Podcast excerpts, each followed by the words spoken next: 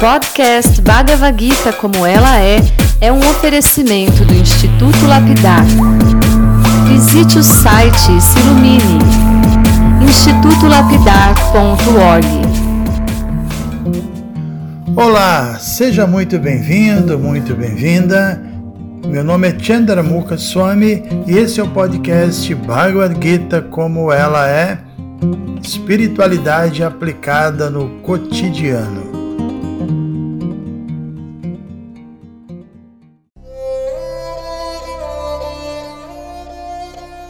Muito bom dia a todos vocês. Hoje é o nosso sexto áudio do capítulo 11 da Bhagavad Gita, que é um capítulo que descreve a forma universal de Krishna, uma manifestação é, de muita opulência que inclui uma grande variedade de formas divinas. E nos áudios passados, nós vimos que para Juna ser capaz de contemplar essa forma, uma forma que contém todas as coisas existentes, aí que já teve que dotar Arjuna de olhos divinos, porque com olhos materiais limitados, é claro que ninguém pode acessar a opulência mística de Deus, né? E outro ponto importante que nós discutimos é que Krishna disse para Arjuna se tornar simplesmente um nimitta matra. Nimitta matra significa um instrumento é, nas mãos dele. Um devoto sabe muito bem que tudo acontece, que tudo se move de acordo com o plano da pessoa suprema. E por isso, na sua vida prática, um devoto ou uma devota se esforça para ajustar a sua vida de modo a se encaixar nesse plano divino. Né? E o devoto sabe também que esse seu esforço vai ser recompensado. E de que forma isso vai acontecer? A recompensa vem quando o devoto passa a perceber a presença de Deus por trás de tudo, ele se torna consciente de Deus. Isso é possível através de uma combinação de Karma Yoga, que é ação correta, ação espiritual, Jnana Yoga, que é o conhecimento transcendental, e Bhakti Yoga, que é a devoção amorosa. Ou seja, a gente não deve pensar que Karma Yoga, Jnana Yoga e Bhakti Yoga são caminhos espirituais diferentes, né? eles são subsequentes. É isso que Bhagavad Gita passa, que são estágios. Né? Na verdade, yoga é um longo caminho a ser percorrido, e como todo caminho, yoga tem um começo, tem um meio e tem um fim. E no começo, o praticante, a primeira coisa que ele precisa fazer é purificar seu karma. Né? O karma são as nossas tendências naturais, são tendências que nós trouxemos na forma de bagagem de outras vidas. Então, essa purificação do, do, karma se chama karma yoga e se resume, podemos dizer assim, usar a nossa própria natureza, entender a nossa própria natureza e usá-la em favor do avanço espiritual, sem nos deixar levar pelas armadilhas do ego falso. E à medida que nós avançamos em Karma Yoga e ao mesmo tempo estudamos os textos védicos, como estamos fazendo aqui, aí nós vamos migrando para o estágio conhecido como Jnana Yoga, que é um estágio que se caracteriza pelo avanço em conhecimento transcendental. E essa aquisição de conhecimento acontece de duas maneiras. Uma maneira é através das leituras, né? Isso é simples, a gente lê, a gente estuda, discute filosoficamente com outras pessoas que tenham mais conhecimento. Então, essa é uma, uma maneira. E a outra maneira de obter, de avançar em conhecimento, é o que Krishna chamou no capítulo anterior, no capítulo 10, de Buddhi Yoga. E o que é Buddhi Yoga? Krishna diz que aqueles que estão seriamente empenhados na vida espiritual, que ajustaram sua vida de acordo com o modo da bondade, que estão buscando seriamente o despertar da consciência de Deus. Então, Krishna diz que essas grandes almas, para essas grandes almas, ele atua diretamente dentro de seus corações e outorga para essas grandes almas o que é chamado de Buddhi Yoga, um tipo de inteligência transcendental intuitivo. É um verso muito belo e importante do capítulo 10, Krishna diz: Teshan satata yuktanam bhajatam priti purvakam dadami yenamam te. Esse buddhi yoga, essa inteligência espiritual vem, é o resultado é, de você praticar a devoção. Né? Então, nesse ponto, atingindo Buddha Yoga, o praticante supera até Jnana Yoga e alcança Bhakti Yoga na prática. Aí em Bhakti Yoga todas as atividades, Todos os esforços do praticante são executados com amor, com devoção e sempre visam agradar a pessoa suprema e, e não mais a si mesmo, a, a, ao próprio ego falso, né? E em áudios, áudios anteriores a gente também citou um verso famoso da Bhagavad Gita, um verso que Krishna fala sobre o véu de Maya, Yoga Maya, o véu que ele lança sobre aquelas pessoas que estão tentando compreendê-lo mas usando apenas seu intelecto, né? que não tem nenhuma atitude, diríamos assim, amorosa. Então, sob a influência dessa cortina de Maia, da ilusão, praticamente o mundo inteiro não consegue entender Cristo, não consegue reconhecer Cristo, não consegue perceber a presença de Cristo. Isso acontece porque a identificação corpórea de uma alma que está nesse mundo é muito grande. Ela, tá, ela acredita seu corpo material e quem acredita que que é esse corpo, aí fica sob a influência do ego falso, desenvolve uma mentalidade perigosa, dominadora, muitas vezes declara falsamente a sua independência de Deus, mas a gente está vendo aqui no caso de Arjuna, o guerreiro e devoto, nada disso influenciou ele, ele era um devoto puro, livre dos condicionamentos materiais, livre do, do ego falso, né? E, inclusive nós vimos que Arjuna foi reconhecido por Krishna no capítulo 4 como uma pessoa verdadeiramente espiritualizada, como um devoto puro, livre de inveja, uma pessoa plenamente qualificada para receber, para absorver o conhecimento divino que aqui é apresentado por Krishna. A gente lembra que no capítulo 4, Krishna diz que esse conhecimento da, da ciência do yoga, ele é eterno, ele é atemporal, ele havia sido transmitido por ele no início da criação, mas com o passar do tempo ele se perdeu, então ele escolheu Arjuna para de novo é, reapresentar essa ciência, né? E a Juna, a gente está vendo aqui que ele reconheceu o plano divino de Cristo. A gente, inclusive, vai ver mais à frente que realmente a Juna se propôs e se qualificou para servir a missão de Cristo, para se tornar um dos seus instrumentos divinos. Né? E essa é a meta da vida. A gente tem que aprender com a Juna a nos entregarmos amorosamente a Deus, né? assim como ele fez. No caso dele, a gente sabe que ele teve que participar de uma batalha histórica, a Batalha de Kurukshetra.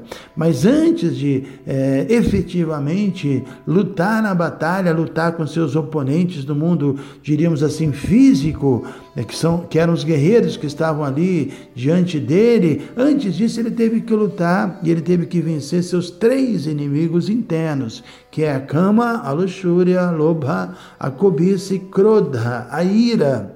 E essa também é a missão de cada um de nós, né?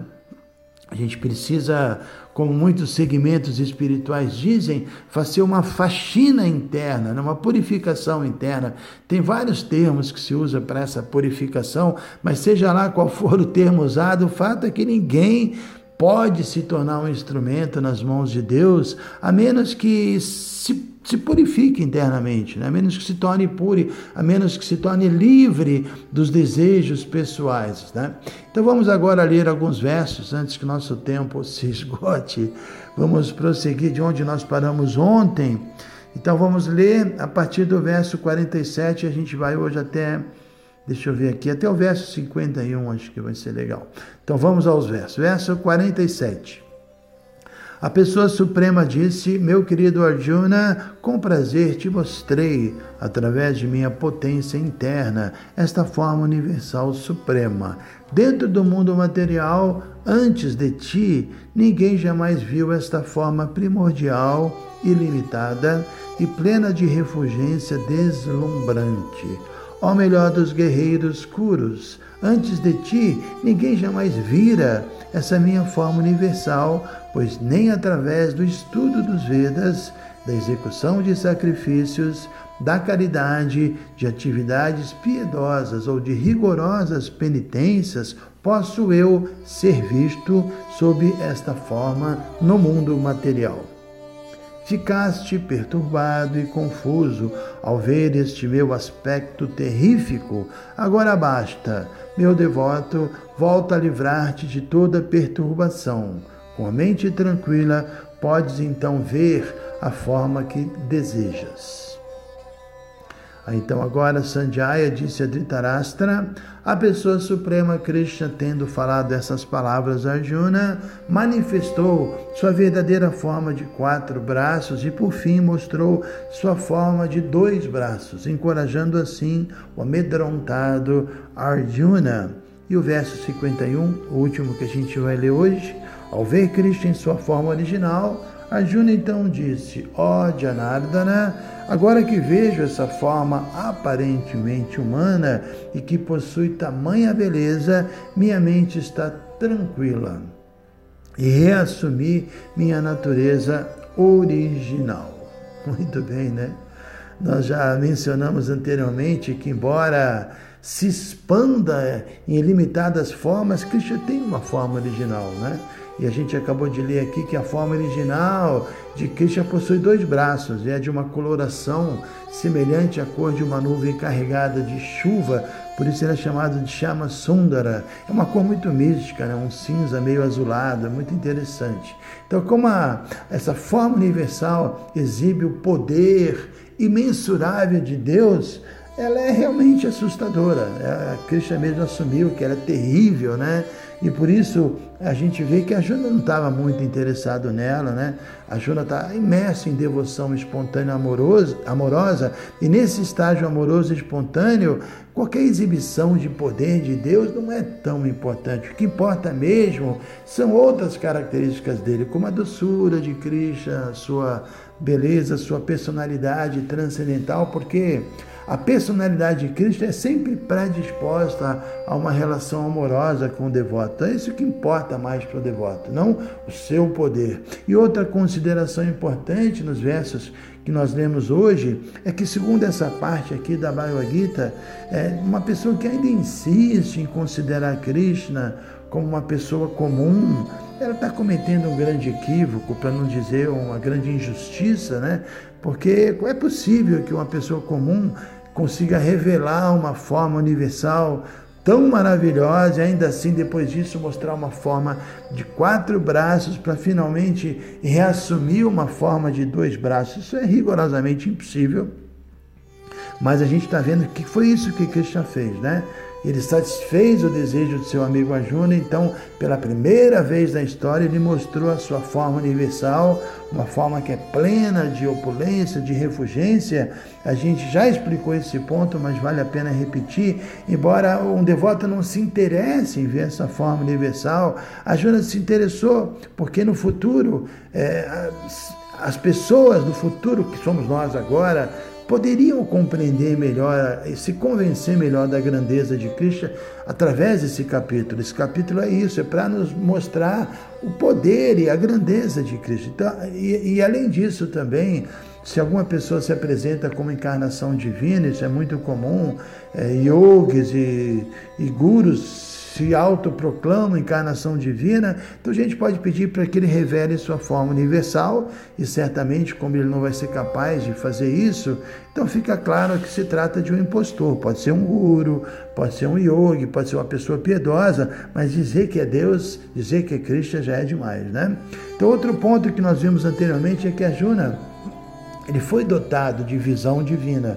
Isso é um fato, mas num sentido como Arjuna já era um devoto puro, é, ele tinha uma natureza divina, e o que significa dizer que a sua visão, a visão dele também era divina. Então, é, ele já tinha essa visão divina, mas ainda assim Cristo adotou ele para ver uma forma diferente, que é essa forma universal. E por outro lado, um não devoto, uma pessoa que inveja Deus, um ateu assumido, tem ateus que adoram pregar contra Deus, inclusive, escrevem livros, né? Então, uma pessoa assim nunca pode possuir visão divina, e sem visão divina, mesmo que uma pessoa assim estude Bhagavad Gita ou qualquer literatura védica, ele sendo um ateu, ele vai ser inevitavelmente confundido, ele não vai entender Bhagavad Gita. E, e, também a gente leu aqui que mesmo que um ateu execute sacrifícios, porque isso acontece, né? O ateu, uma pessoa que inveja Deus, pode executar sacrifício, pode até ser caridoso, pode aceitar inconveniências físicas para obter algum propósito particular, mas se ele não desenvolver devoção no coração, se ele não despertar sua consciência de Deus, ele não vai entender é, de jeito nenhum esse capítulo que está descrevendo aqui a forma universal de Krishna. Isso é um fato.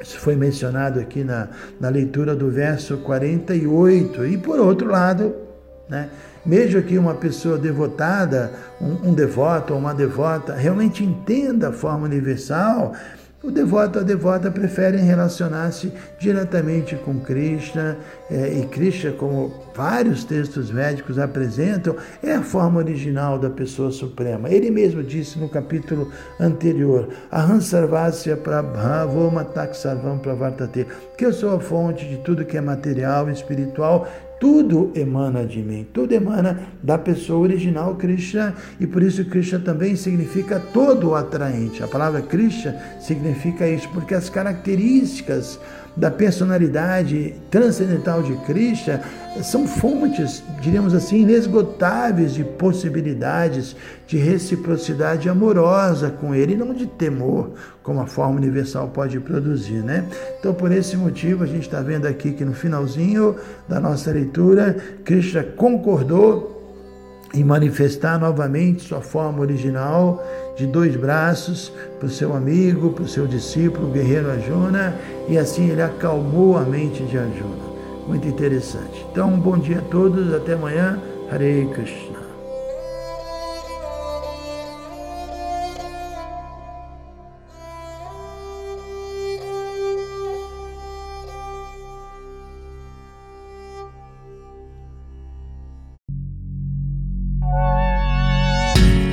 Se você se interessa por este conteúdo, não deixe de fazer o curso Bhagavad Gita para iniciantes com Chandramukha Swami. Para você se informar, é só entrar no site institutolapidar.org. Você vai ver que é um curso completo.